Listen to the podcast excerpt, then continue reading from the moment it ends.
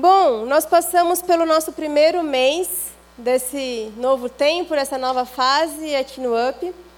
Nós falamos sobre a vida de Abraão, entendemos o momento do chamado, a espera, a aprovação e tudo aquilo que Deus realizou na vida dele e que nós somos abençoados por meio da vida de Abraão e que nós podemos confiar no nosso Deus porque ele é digno de confiança. E agora, nesse mês, nós vamos ter o momento do pré-desperta. É, eu estava pensando no nome bom, mas não tinha outro. Esquenta desperta, ficou, ficou meio estranho. Prepara desperta também. Eu falei, vai pré-desperta, é melhor ser simples. e não dar um, um, um, entendimento errado. E o tema que a gente vai trabalhar no Desperta, que será, serão nos dias 17 a 21, o período de carnaval, é renovação espiritual com base no livro do pastor Enéas, que é o Batismo no Espírito Santo, que dá para ser adquirido pelo INSEC. Se alguém quiser comprar, eu acredito que está sendo vendido nos domingos, e eu posso ver também, de ter na próxima sexta aqui, se alguém quiser adquirir o livro, eu posso ver com o pessoal do INSEC, se dá para trazer. E a gente vai trabalhar essa temática tão importante do que é em relação ao Espírito Santo, a nossa vida, é, com Deus, o que significa a renovação espiritual no contexto batista que nós somos, uh, batistas, como diz o pastor Jonas, batista com B maiúsculo. E dentro dessa temática, é, o pastor Enéas ele trabalhava muito com o texto de Joel. Né? Tem dois livros dele que praticamente caminham juntos, que é esse, o Batismo no Espírito Santo, e tem um outro que é um chamado para o avivamento, uma coisa assim. E nesse do chamado para o avivamento é onde ele trabalha mais o livro de Joel. E tanto que o, o versículo, o tema é Joel 2, 28, que é a promessa que depois vai se cumprir em Atos 2, com a vinda do Espírito Santo. Então, para a gente se preparar para esse momento de, do desperto, eu gostaria de trabalhar essa noite no livro de Joel, no primeiro capítulo, para a gente entender o que vem antes dessa questão da renovação do espiritual. O que está acontecendo no livro de Joel, e aí ele vai chegar nessa promessa que a gente vê um complemento em Atos 2. Então já pode abrir a Bíblia no livro de Joel, tá? que está logo depois de Oséias. Então a gente vai trabalhar um pouquinho no Antigo Testamento, continuar, né? a gente já estava né, em relação à história de Abraão. E eu vou contextualizar um pouquinho o livro, porque é importante para a gente conseguir fazer toda essa é, captura do que o profeta quis dizer. E o livro de Joel, ele é chamado de profeta menor. Né? Menor não pela sua importância, pelo contrário, ele é um profeta totalmente atual naquilo que ele traz na sua palavra, mas por causa do tamanho do livro, são só três capítulos. Né? E a gente tem outros profetas maiores, que, como Isaías, Ezequiel, Ezequiel, que são livros com vários capítulos. E o livro de Joel, ele é fundamental para a gente entender é, como que Deus trabalha quando o seu povo desobedece? Como que Deus disciplina o seu povo? Como que ele chama para o arrependimento? E como ele garante a misericórdia quando acontece o arrependimento?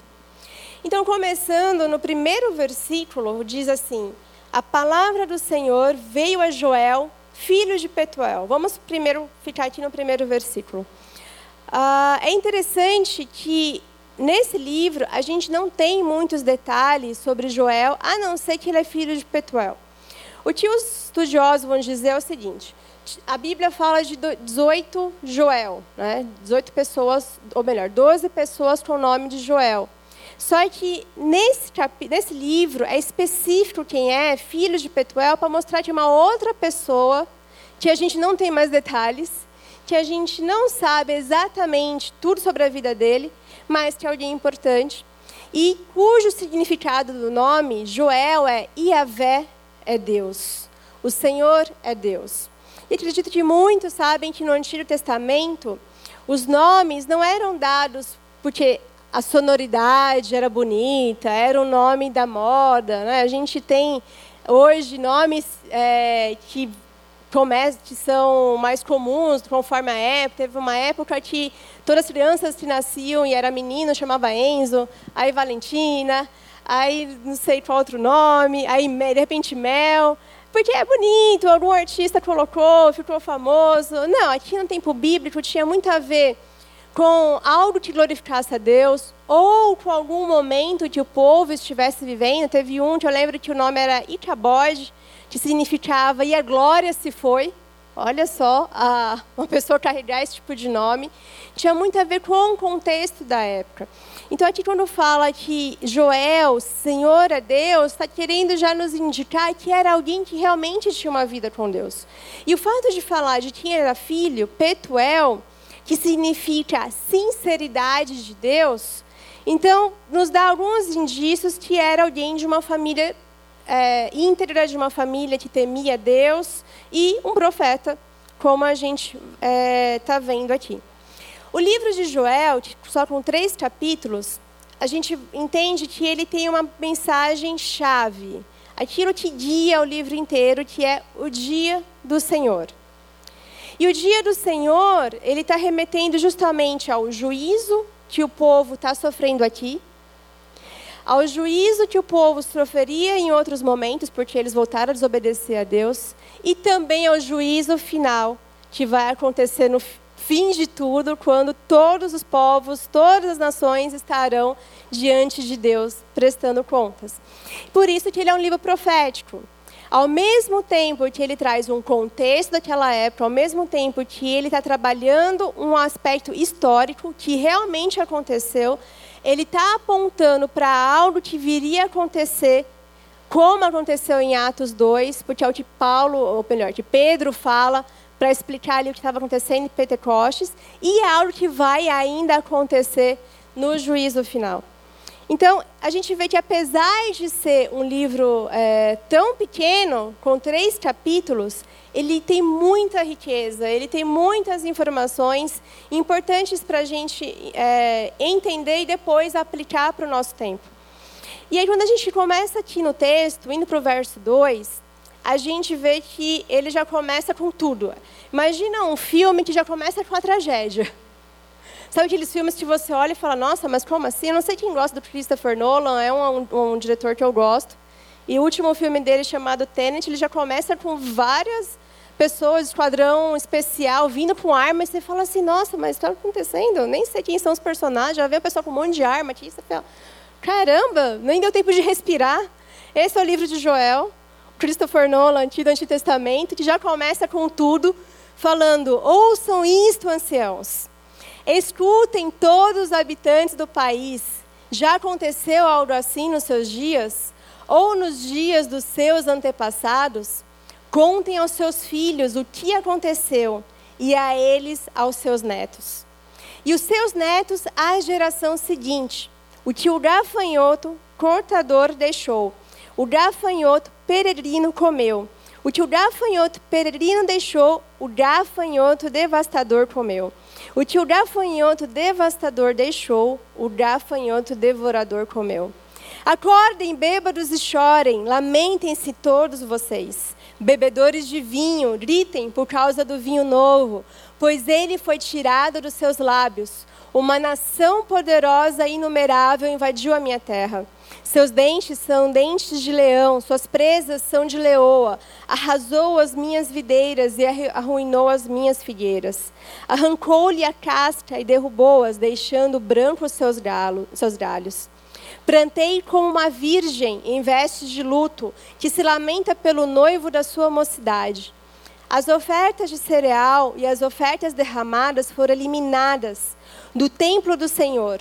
Os sacerdotes que ministram diante do Senhor estão de luto. Os campos estão arruinados, a terra está seca. O trigo está destruído, o vinho novo acabou. O azeite está em falta. Desesperem-se agricultores, chorem produtores de vinho, fiquem aflitos pelo trigo e pela cevada, porque a colheita foi destruída, a vinha está seca e a figueira murchou. A romanzeira, a palmeira, a macieira e todas as árvores do campo secaram. Secou-se mais ainda a alegria dos homens. Até esse primeiro momento aqui. a gente vê que é um início bastante forte, bastante intenso, onde Joel começa convocando os anciãos, convocando os mais velhos para mostrar o que tinha acontecido. A gente vê que aqui existia uma crise profunda. Ah, aqui é o reino de Judá, é, que a gente está vendo nesse, nesse momento da história de Joel. E eles, eles tinham uma, uma cultura de agricultura. Era como eles viviam, era produzindo na, no campo e com os animais. Então, o que está acontecendo aqui é a tragédia da tragédia. Imagina o Brasil, por exemplo. O forte do Brasil é o agronegócio. Um terço do nosso PIB é agronegócio. Imagina uma peste de gafanhoto no Brasil que acabe com tudo. O que vai acontecer? A gente perdeu um terço do nosso PIB. Provavelmente a gente vai ter muito problema econômico. Quando o agro vai ruim, num país onde depende do agronegócio, com certeza é fome, é calamidade, é miséria, é sofrimento, é dor.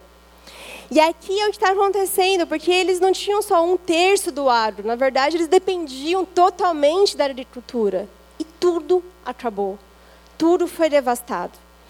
E aqui a gente não tem uma informação clara do que realmente aconteceu, qual foi o pecado que eles cometeram. A gente tem uma ideia por causa dos versos 5, é, do verso 5 que fala dos bêbados chore, mas fica difícil a gente saber tudo que aconteceu aqui para levar a uma calamidade tão grande. Mas quando a gente olha um pouco para a história do povo de Israel e de Judá, no tempo da Bíblia, a gente sabe que eles, ora, obedeciam ora idolatravam outros, os outros deuses, adquiriam os costumes dos outros deuses, fazia aquilo que Deus não se agradava, esquecia das leis do Senhor.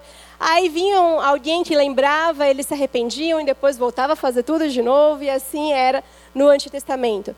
Então a gente entende que aqui houve uma desobediência muito grande.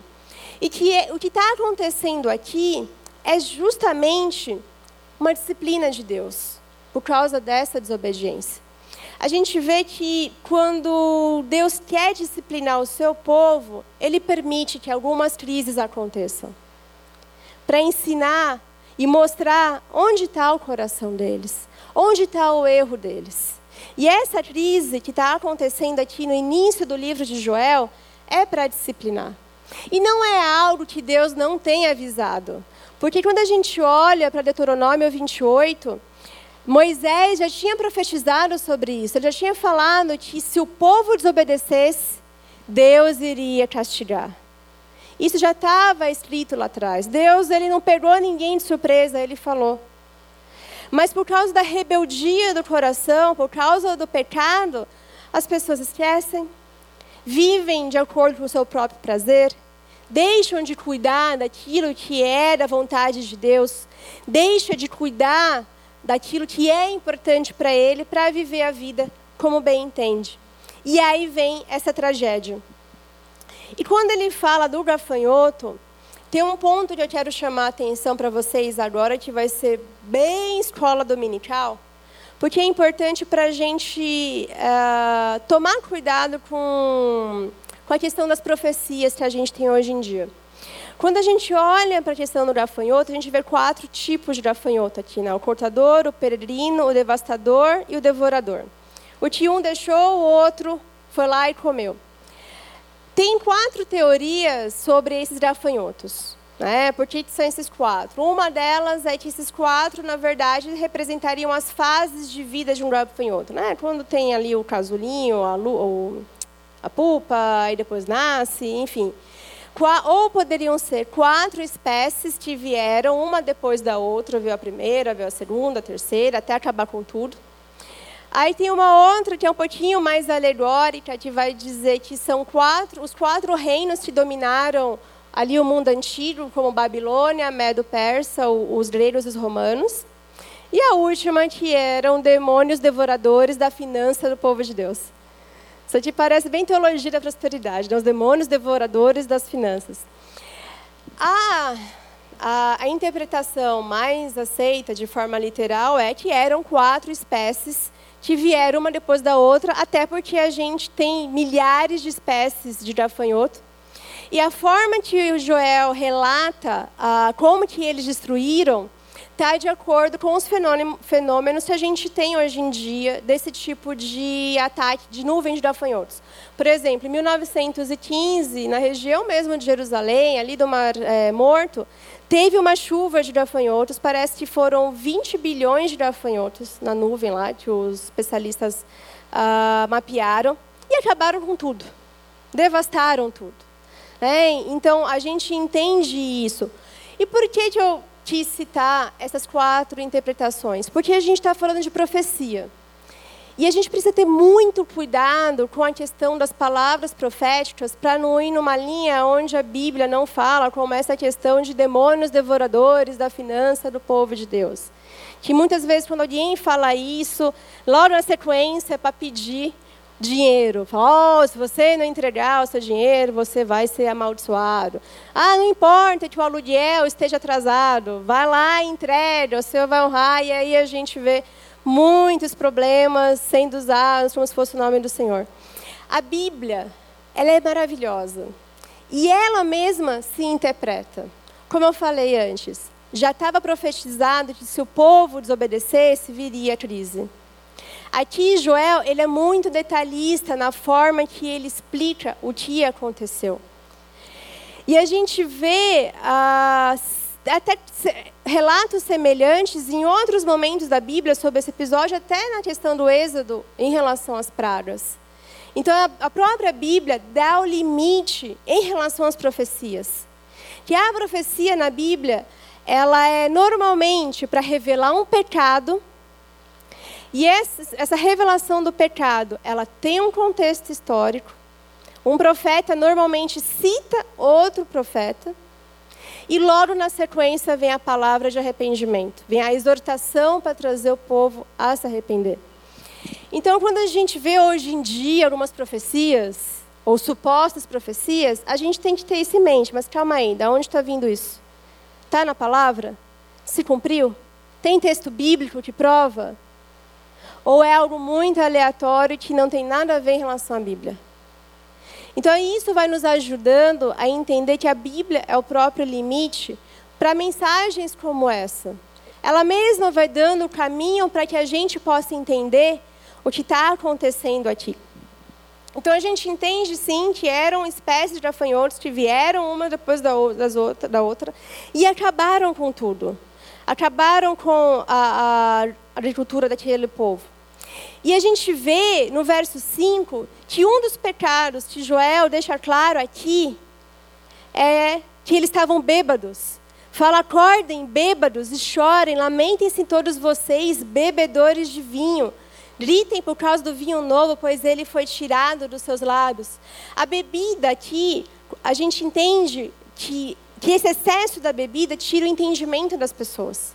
Ela tira o autocontrole. Isso nos mostra que existia uma indiferença.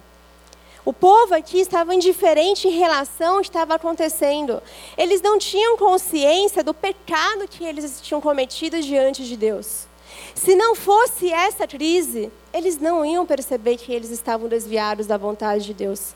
Era necessário que isso acontecesse para que eles acordassem, para que eles entendessem que a diferença deles, que esse descaso era um pecado e que isso era algo que afrontava a palavra de Deus.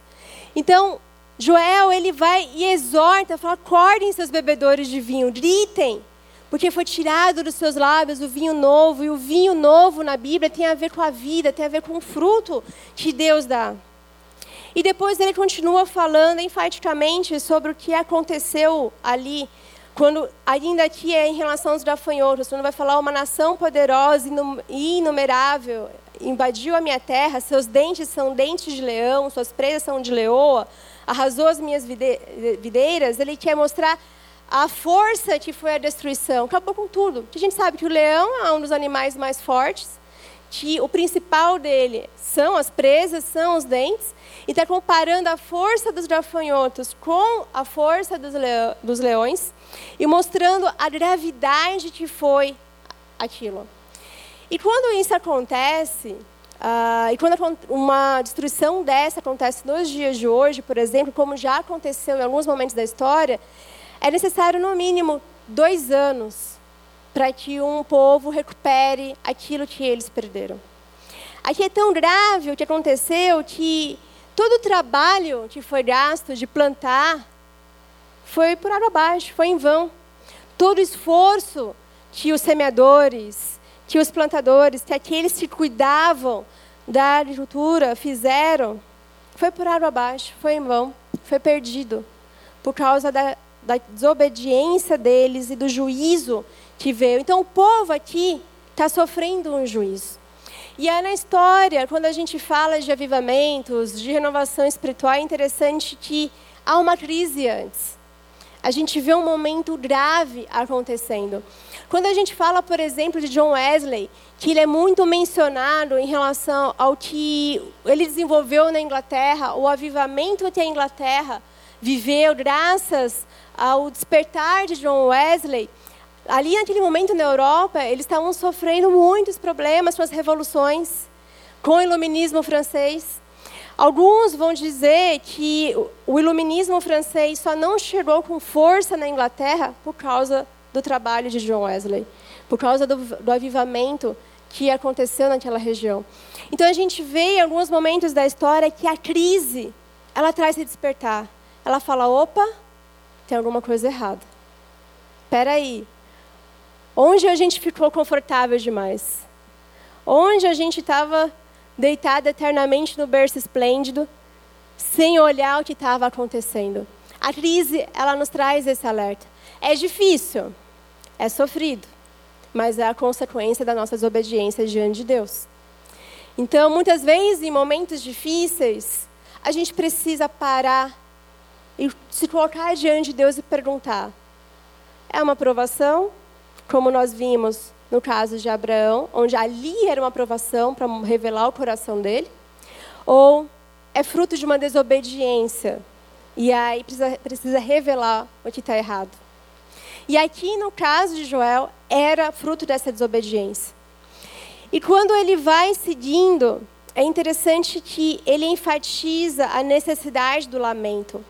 Ele fala: Plantei como uma virgem em vestes de luto que se lamenta pelo noivo da sua mocidade. Isso aqui é para a gente imaginar uma dor profunda. Imagina uma jovem prestes a se casar, todo aquele sonho do casamento, todo aquele planejamento para o grande dia e o noivo morre antes de celebrar as bodas. É uma dor, é um luto. É uma tragédia, é uma tristeza, porque ali ela tinha o sonho do casamento. E quando a gente pensa no mundo antigo, é mais intenso ainda, porque a mulher era protegida ou pelo pai ou pelo marido. Ela está perdendo a proteção dela aqui. Aquela expectativa de ser protegida pelo seu noivo por causa do casamento é perdida. É uma dor profunda. É esse tipo de dor que o profeta está falando. Prantem, chore como uma, uma, virgem que perdeu o seu noivo ainda na mocidade. Aqui fala que não tinha mais cereal e nem ofertas para o templo. Não se podia mais ofertar no templo, não podia mais oferecer sacrifício.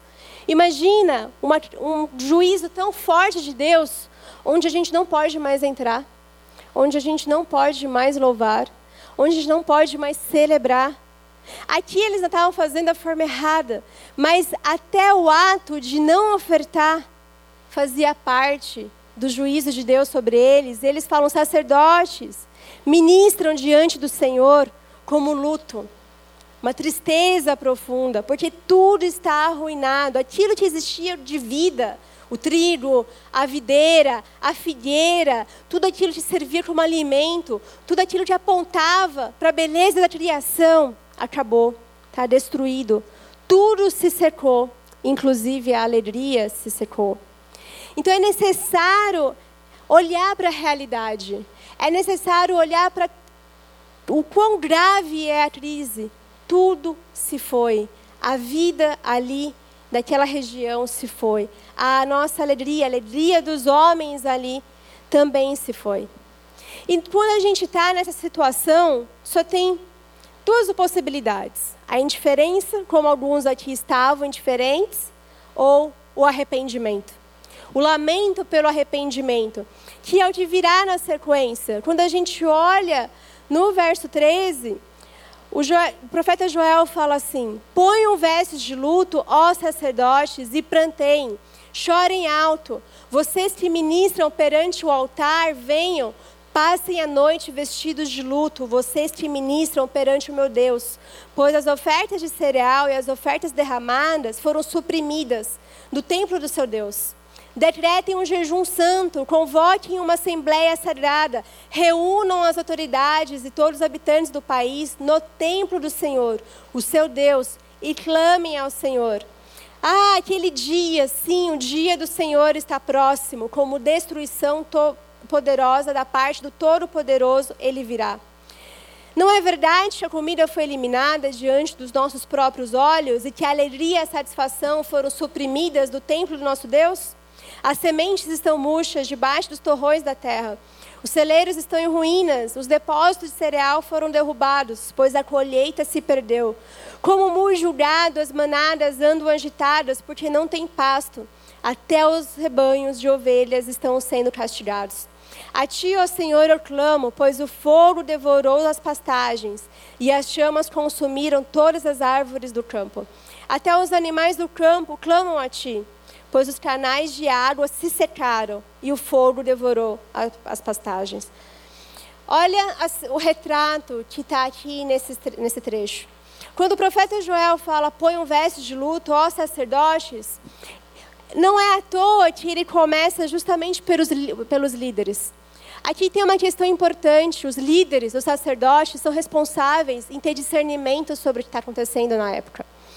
Tem uma parte, agora eu não lembro se é em Crônicas, não lembro agora, que quando fala das tribos de Israel, uma das tribos, que é a tribo de Sacar, fala, fala que eram homens que tinham conhecimento da época e que tinham sabedoria para guiar o povo no caminho que deveriam conduzir.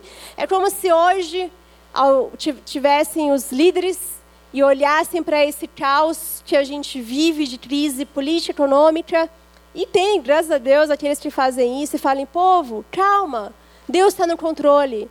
Vamos pedir para que Deus sonde nossos corações e ver aonde nós falhamos.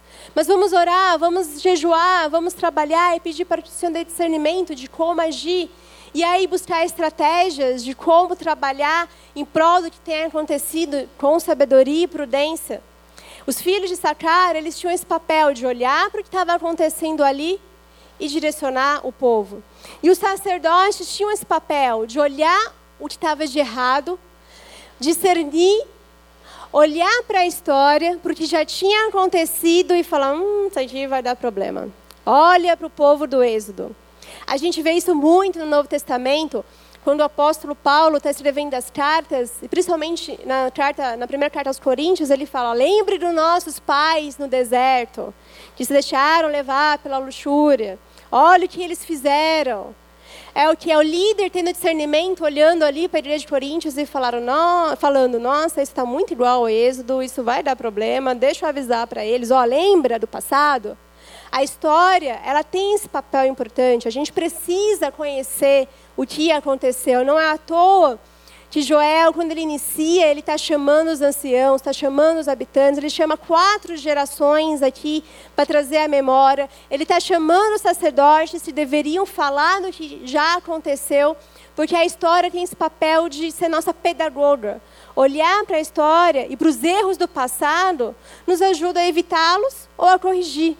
Eu gosto muito de uma frase do pastor Hernandes Dias Lopes, que ele fala isso: a história deve ser a nossa pedagoga e não a nossa coveira. Que é quando a gente faz de conta que os erros não aconteceram e alguns deles vão se repetir. Como a gente vê na própria história de Israel, quantos erros se repetem e aí eles de fato sofrem ali. Então o sacerdote tinha esse dever de mostrar o erro e de exortar o povo e de mostrar qual era o caminho que deveria ser seguido, mas os sacerdotes não fizeram isso.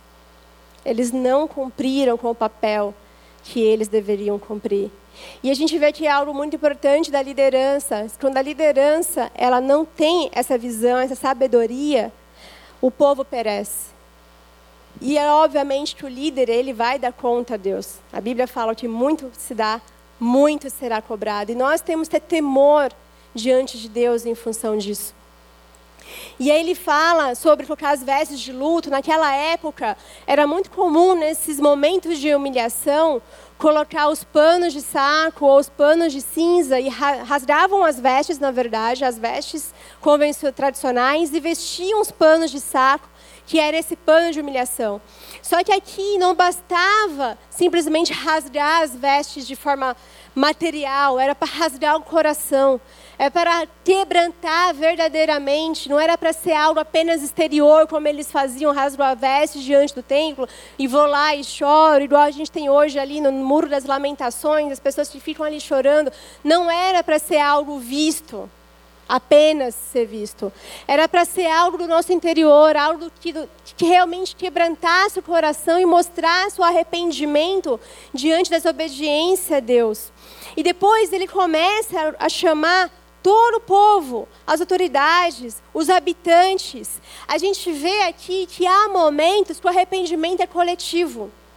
Nós temos, momentos que nós passamos por um arrependimento individual daquilo que Deus está trabalhando na nossa vida, e há momentos como esse de uma crise nacional onde o arrependimento tinha de ser coletivo, onde o povo que tinha sido escolhido, chamado para ser separado, para não se contaminar com a idolatria dos outros povos, para que fosse o povo que mostrasse que existia um Deus soberano, um Deus diferente dos outros deuses, um Deus que amava, que cuidava, que não pedia sacrifício de crianças e de virgens como os outros povos faziam, um Deus santo, um Deus puro, em vez do povo de Deus, de Israel, de Judá, serem esses que revelavam a esse Deus para que outros fossem alcançados, eles contaminavam. E aqui todo esse povo é chamado, se arrependam juntos. O arrependimento tem de ser coletivo, porque o pecado é grave. E aí ele vai falar: decretem um jejum santo, convoque uma assembleia sagrada, porque aqui é necessário ter esse quebrantamento também da carne. O jejum, ele tem esse papel, essa função de enfraquecer a nossa carne para trazer a sensibilidade ao Espírito Santo, trazer essa sensibilidade diante daquilo que Deus está trazendo, está está revelando. Então era o choro, aquele choro profundo do arrependimento, o choro de humilhação por causa do que estava acontecendo. Tinha que ser um choro constante, não era um chorinho qualquer, fraco, ah, Deus me perdoa, amém. Igual aquela oração que a gente faz antes de dormir com sono, que até a gente brinca, Deus, é, abençoa os meus pecados, perdoa as bênçãos, né? quando a gente já está cansado e troca tudo. Não, não é essa oração fraquinha, não, que a gente faz antes de dormir, ela reza sem vida. Não, era um choro intenso, era um choro de um arrependimento genuíno.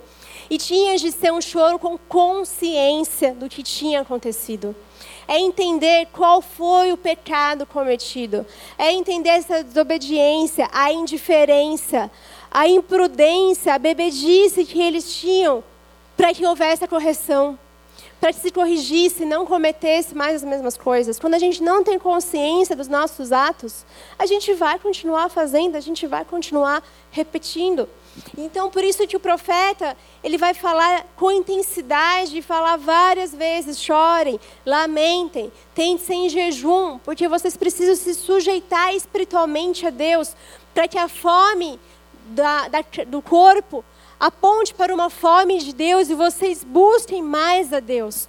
Porque a terra está devastada. Não há o que fazer se não for pelo próprio Deus. Até os animais estão gemendo, até os animais estão clamando. A gente vê aqui algo semelhante ao que acontece no momento da queda, onde a Bíblia fala que por causa do pecado, a terra também foi amaldiçoada. Por causa do pecado do povo, a terra foi amaldiçoada, os animais foram amaldiçoados. Quando o povo de Deus desobedece, quando o povo de Deus foge do seu, do, do seu princípio, a criação também sofre. E o que aconteceu aqui no livro de Joel, o que acontece nesse momento, acontece ainda hoje em dia, basta a gente olhar para a história. Basta a gente olhar para momentos que o povo de Deus se desviou da sua fé, o que aconteceu com o país, o que aconteceu com a economia. Eu falei isso, ah, acho na segunda pregação sobre, na primeira ou na segunda pregação sobre Abraão. Nosso país é um país com a maior quantidade de cristãos. Por que, que a gente tem esse declínio moral? O que está acontecendo nos nossos dias? No ano passado foi uma loucura. As eleições, as pessoas brigando, cristãos brigando. Eu fui xingada nas minhas redes sociais por cristãos. Ou por não me posicionar, ou por posicionar. Eu falava, gente, teve uma pessoa que eu lembro que conversei, que ele não queria mais falar. É, ele estava criticando um professor meu, na verdade, que ele nem tem relacionamento, um homem extremamente piedoso, só porque ele não concordava com o posicionamento político. Eu falei, você vai deixar de falar com uma pessoa que é piedosa, que é íntegra no ministério, que tem frutos, porque você não concorda simplesmente politicamente com ela. A política, então, se tornou maior que a unidade em Cristo Jesus. E o mais duro foi ver que o coração não se quebrantava. O que nós vivemos nos últimos meses tem de nos fazer refletir em relação a isso. Não se trata de X ou Y, se trata de a nossa confiança está em Deus. Nós estamos crendo que Ele é soberano sobre todas as coisas. Nós entendemos que Ele continua no governo da terra, da criação. E eu não estou falando sobre se alienar, não. A gente tem que saber o que está acontecendo, a gente tem que conhecer, a gente tem que estudar, a gente tem que olhar para a história, sim, a gente tem que entender a história do Brasil, até para saber por que chegamos até aqui. Nós chegamos aqui por questões históricas, que começa desde lá do século XIX, algumas coisas não começaram ontem. É importante a gente saber, sim, mas com o coração em Cristo Jesus, com a esperança em Deus e não em homens. O nosso sistema humano, o sistema político, o sistema qualquer outro sistema econômico, qualquer outro tipo de sistema que seja humano, ele é complexo, ele é corrupto. Porque o ser humano é corrupto. E a única forma de trazer um tipo de redenção é pelo próprio Deus. É através do Senhor Jesus Cristo. Como que nós podemos aceitar um período da nossa história onde pessoas cristãs param de se falar meramente por uma questão política? meramente porque pensa diferente sobre determinado assunto e nem ao menos parou para ouvir o coração do outro, nem ao menos parou para ouvir o porquê que acredita naquilo, não se tem diálogo, não se tem conversa, não se escuta mais. É simplesmente debate de um querendo provar o seu ponto de vista. Já, a gente conversa muitas vezes já pensando em como desconstruir o argumento do outro, e muitas vezes a gente não vê que aquele pensamento é por causa de uma dor é por causa de uma frustração, é por causa de uma ferida não tratada, é por causa de uma situação que aconteceu. E quando a gente olha e fala, ah, agora entendi, calma aí, vamos lá. Vamos voltar para a palavra de Deus. Vamos ver o que a Bíblia nos fala sobre isso. Porque a palavra de Deus, assim como ela foi aqui para o povo de Judá, na época do profeta Joel, ela é atual para a gente também. Ela é o livro pelo qual a gente deve ler a cultura e a sociedade que a gente tem de olhar para buscar as respostas. Então a gente olha para a palavra do Senhor buscando o discernimento e o entendimento dos nossos dias para que nós saibamos agir com prudência, com sabedoria e não de qualquer jeito. E muitas vezes a gente tem que parar e olhar, precisamos nos arrepender. Precisamos nos arrepender das nossas atitudes. Talvez nós ofendemos alguém por causa de uma ideia que nós não concordamos. Talvez paramos de falar com algum familiar. E às vezes a gente não parou para pensar no testemunho cristão para aqueles que não são cristãos. Como que os cristãos olharam? Ou melhor, como que os não cristãos olharam para a forma que a igreja estava agindo e tem agido? Eu convivo muito com não cristãos na PUC. E eu vi alguns comentários lá que eu falei, hum, preciso explicar algumas coisas aqui. E eu vi que existia uma abertura ali para o diálogo. Que quando eles perceberam que eu estava também perguntando a posição deles, eles começaram a me perguntar sobre a igreja. Eles começaram a querer entender como que a igreja lida com tal situação, como que são os trabalhos sociais que a igreja realiza. Houve a curiosidade, houve a abertura, mas primeiro houve respeito. Mas primeiro houve o escutar da dor do outro a gente parou de ouvir a dor daquelas pessoas que estão ao nosso lado. Porque a gente quer que apenas a nossa dor seja ouvida. E quando a igreja e o povo de Deus se fecha dessa maneira, a crise vem. Nós sofremos. E quando o povo de Deus age dessa maneira e vem a crise, aquilo que está ao entorno também sofre. Só que, graças a Deus, Deus ele é bom em mudar aquilo que é ruim para algo bom. Que a gente vê também no livro de Joel, isso terá um pouco mais para frente, que quando o povo de Deus se arrepende genuinamente, quando o povo entende e tem consciência dos seus pecados e, se, e pede perdão diante de Deus, a misericórdia traz a redenção. A misericórdia de Deus traz a salvação. A misericórdia de Deus restaura aquilo que estava sem vida, restaura aquilo que estava seco, restaura a erva que foi queimada, traz a água que tinha secado. A gente vê depois nos outros capítulos de Joel, no Joel 3, que Deus ele restaura todas as coisas. O arrependimento verdadeiro e genuíno diante de Deus é o que, esse é o que traz, é o que desperta a misericórdia de Deus e ele vem em resposta ao seu povo. É o que a palavra do Senhor fala em Crônicas: se o meu povo, que clama pelo meu nome, se humilhar, chorar, confessar os seus pecados, eu ouvirei dos céus, eu perdoarei. O contexto disso é logo depois da inauguração do templo de Salomão, do que está acontecendo ali, na, naquele, no, no contexto daquele povo. É Deus falando: se o meu povo se prostrar diante de mim, eu vou escutar as orações. Eu vou sarar a terra. Ele é o nosso verdadeiro governante. Ele é o nosso verdadeiro Senhor.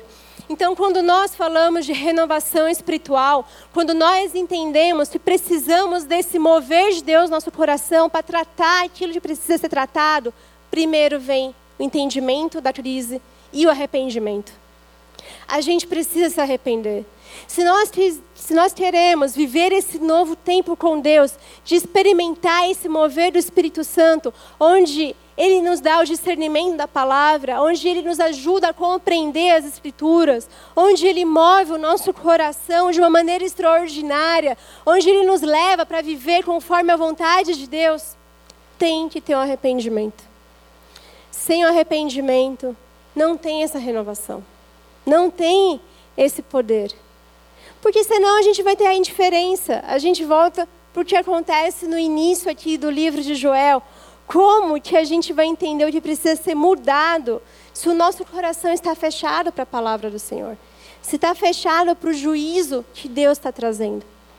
Então, nesse primeiro momento, eu sei que a palavra ela pode parecer até um pouco mais dura ou mais exortativa, por causa uh, da, do que a gente vê aqui no livro do profeta Joel, mas a gente pode ver que ela é atual, que ela é para nós também, que ela será para a próxima geração, para os próximos desafios que virão. Ela, ela, a palavra do Senhor ela é atemporal. Que da mesma forma que o Senhor usa esses momentos para disciplinar o seu povo, Ele usa para revelar a sua misericórdia para revelar a sua graça. E ele dá essa esperança, porque aqui ainda não tinha tido derramamento do Espírito Santo, como a gente vai ver no Desperta. Aqui vem a promessa, que vai se cumprir em Atos 2.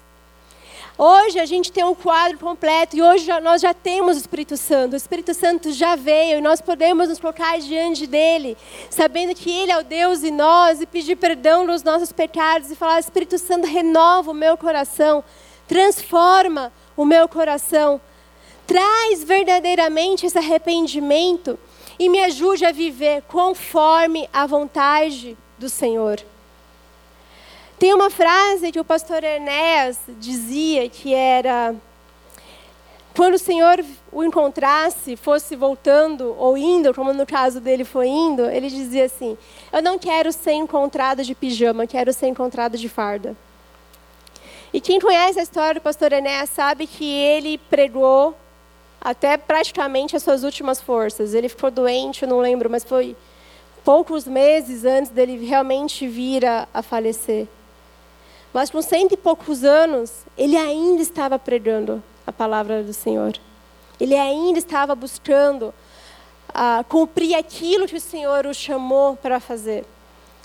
Então, diante disso que foi trazido uh, desse início do nosso pré-desperta, eu gostaria de trazer realmente essa reflexão, para que a gente sonde o nosso coração. Para que a gente peça para o Senhor nos mostrar. Muitas vezes a gente não consegue enxergar sem a, ou melhor, a gente não consegue enxergar sem a ação do Espírito Santo. É Ele que revela a justiça, é Ele que revela o pecado, é Ele que revela o juízo, é Ele que traz o entendimento daquilo que precisa ser trazido para que a gente se conserte diante do Senhor. E isso não é para que seja pesado no ponto de trazer uma tristeza sem esperança. A gente tem esperança.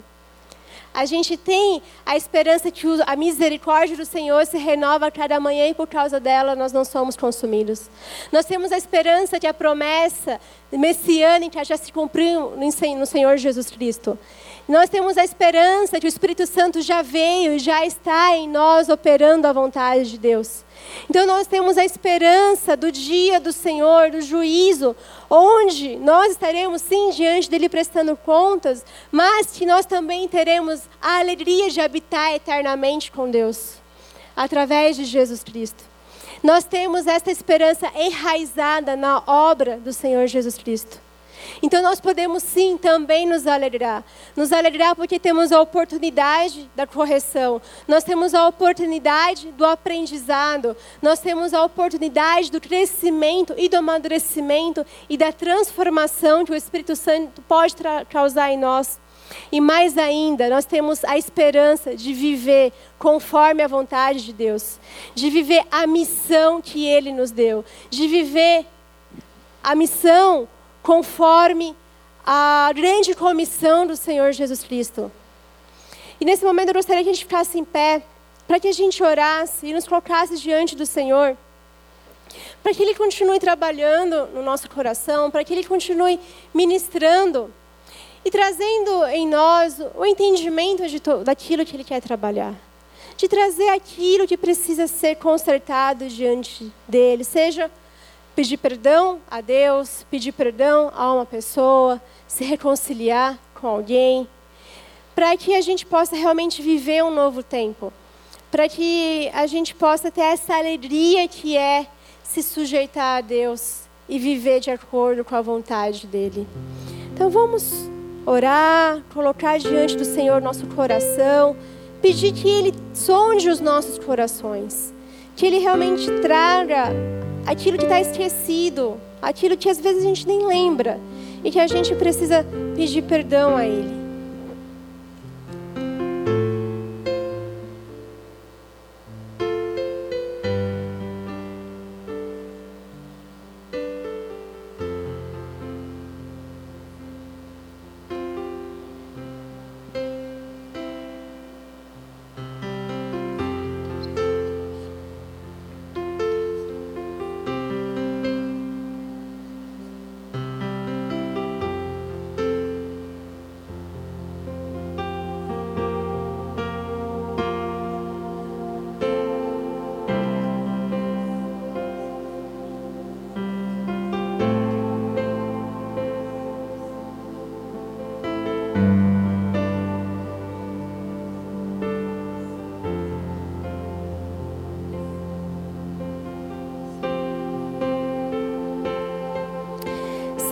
Nós estamos em tua presença, Pai.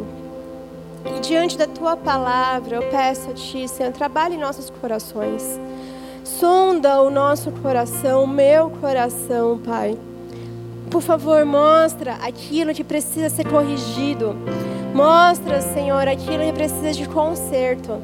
Aquilo que nós falhamos contigo, Pai. Se nós confiamos em homens em vez de confiar na tua soberania, se em algum momento deixamos de falar da tua palavra, quando o Senhor claramente nos disse para falar, em momentos que o Senhor nos mostrou que era para ser de silêncio e não obedecemos o seu silêncio. Senhor, momentos em que o Senhor nos chamou para um lugar e nós não fomos. Eu não sei, Pai, de cada coração, de cada situação, eu sei das minhas. Eu peço para o Senhor também entrar ao meu coração aquilo que eu preciso pedir perdão diante de Ti, Pai. Eu peço, Senhor, trabalhe no meu coração, na minha mente, no coração e na mente de cada um dos meus irmãos, Pai. Pois nós estamos aqui porque o nosso desejo, Senhor, é viver conforme a tua vontade e o teu querer. Livra-nos, Senhor, do pecado da indiferença, Pai. Livra-nos do pecado da apatia, Senhor, de estar aqui e de não nos preocuparmos com a tua santidade e com a tua vontade, Pai. Eu peço, Senhor, proteja o nosso coração do dia mal. Proteja o nosso coração, Senhor, de pecar contra ti. Eu peço, Pai, que o Espírito Santo, que é o Deus em nós, traga à memória aquilo que traz esperança. Traga à memória as palavras do Senhor Jesus Cristo, Deus. Como diz no Evangelho de João, que o Espírito Santo é aquele que testifica sobre Jesus, que é aquele que lembra as palavras de Jesus, que lembra dos mandamentos. Eu peço, Senhor, que o Espírito Santo em nós, Deus, lembre das palavras do Senhor. Lembre, Pai, daquilo que Jesus Cristo ordenou. Nos lembre daquilo que devemos obedecer. Eu peço, Senhor, transforma o nosso coração. Transforma o nosso coração à Sua vontade, conforme o Teu querer, Pai. Que a gente não viva o evangelho do Senhor de forma medíocre, que a gente não vive, não viva de forma indiferente no nosso trabalho, com os nossos amigos, com a nossa família, mas que a gente tenha temor diante de ti, que nós tenhamos temor diante da tua santidade, daquilo que o Senhor tem nos chamado e convocado a tua igreja. Eu peço a ti, Senhor, traga a tua misericórdia, nós perdoa os nossos pecados, Senhor. Purifica a nossa mente, o nosso coração, Senhor. Tira também, Pai, toda tristeza, toda amargura e nos traga, Senhor, a alegria de viver a tua vontade, a alegria que tem aquele que experimenta da sua misericórdia, do seu perdão a alegria daquele que tem a esperança da vida eterna em Jesus Cristo, Pai. Que o Senhor venha com a tua alegria neste momento em cada coração, que venha com a tua paz, que venha, Senhor, a confirmação da tua promessa que o Senhor prometeu nos guardar, que o Senhor prometeu, Pai, nos libertar do pecado, o Senhor prometeu, Pai, a vida eterna e nós vivemos sabendo que o Senhor vai cumprir, Pai. Nós sabemos que Jesus voltará e tudo isso que nós vivemos hoje, Senhor, irá passar. Mas enquanto Cristo não volta, Pai, enquanto Ele não vem, eu peço, nos ajude a viver de acordo com a Tua missão. Nos ajude a viver, Senhor, cumprindo com a Tua vontade, com o coração rendido aos Teus pés, com o coração quebrantado diante de Ti. Eu peço, Senhor, continue preparando a nossa mente, o nosso coração para as próximas ministrações que virão, para esse momento de desperta, Pai. Eu oro também pela igreja como um todo, por aqueles que não estão aqui nesta noite, Senhor, eu, eu peço a Ti, venha com Teu mover em nossa igreja, Senhor. Que seja realmente um tempo de renovação espiritual, que seja um tempo de mover do Espírito Santo, onde nós entendamos a necessidade do quebrantamento para que a Tua vontade se cumpra em nós, Pai. Que a igreja do Senhor seja verdadeiramente avivada pelo poder do Espírito Santo.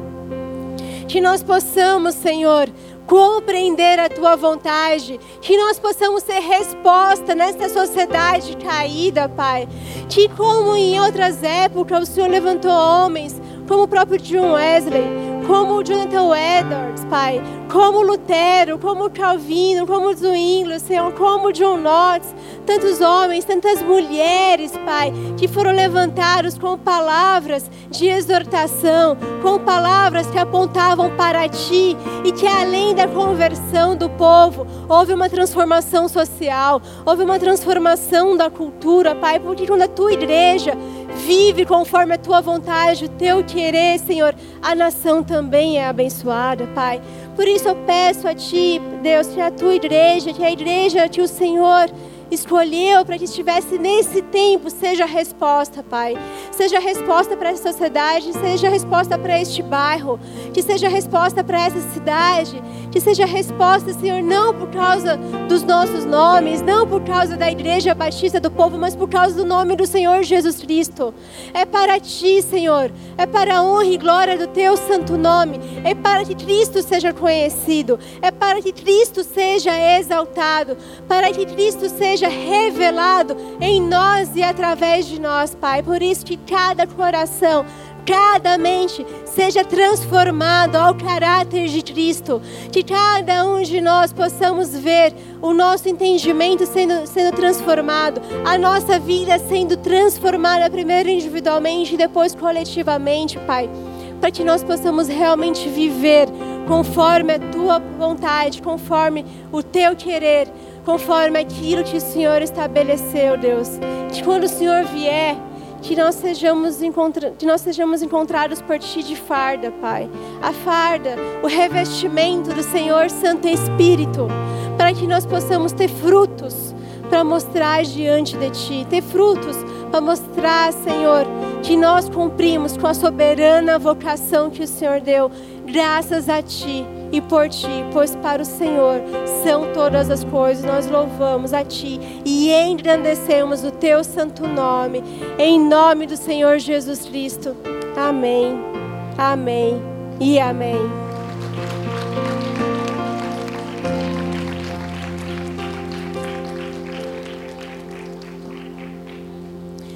Amém. Espero que a palavra tenha falado ao coração de cada um.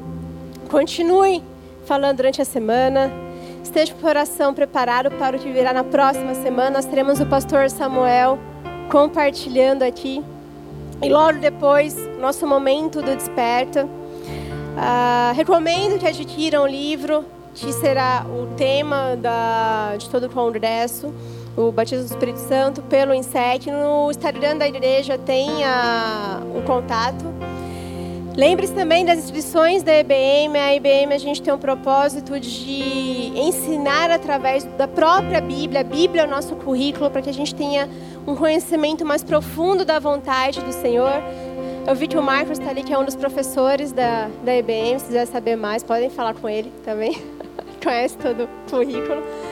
E que a graça do nosso Senhor Jesus Cristo, que a bênção, que as consolações do Espírito Santo e o amor do nosso Deus Pai esteja sobre cada um de vocês, que vão para casa em paz e tenham uma semana abençoada, que vejamos testemunhos para a honra e glória do nosso Senhor Jesus Cristo. Amém e amém. Um ótimo final de semana a todos.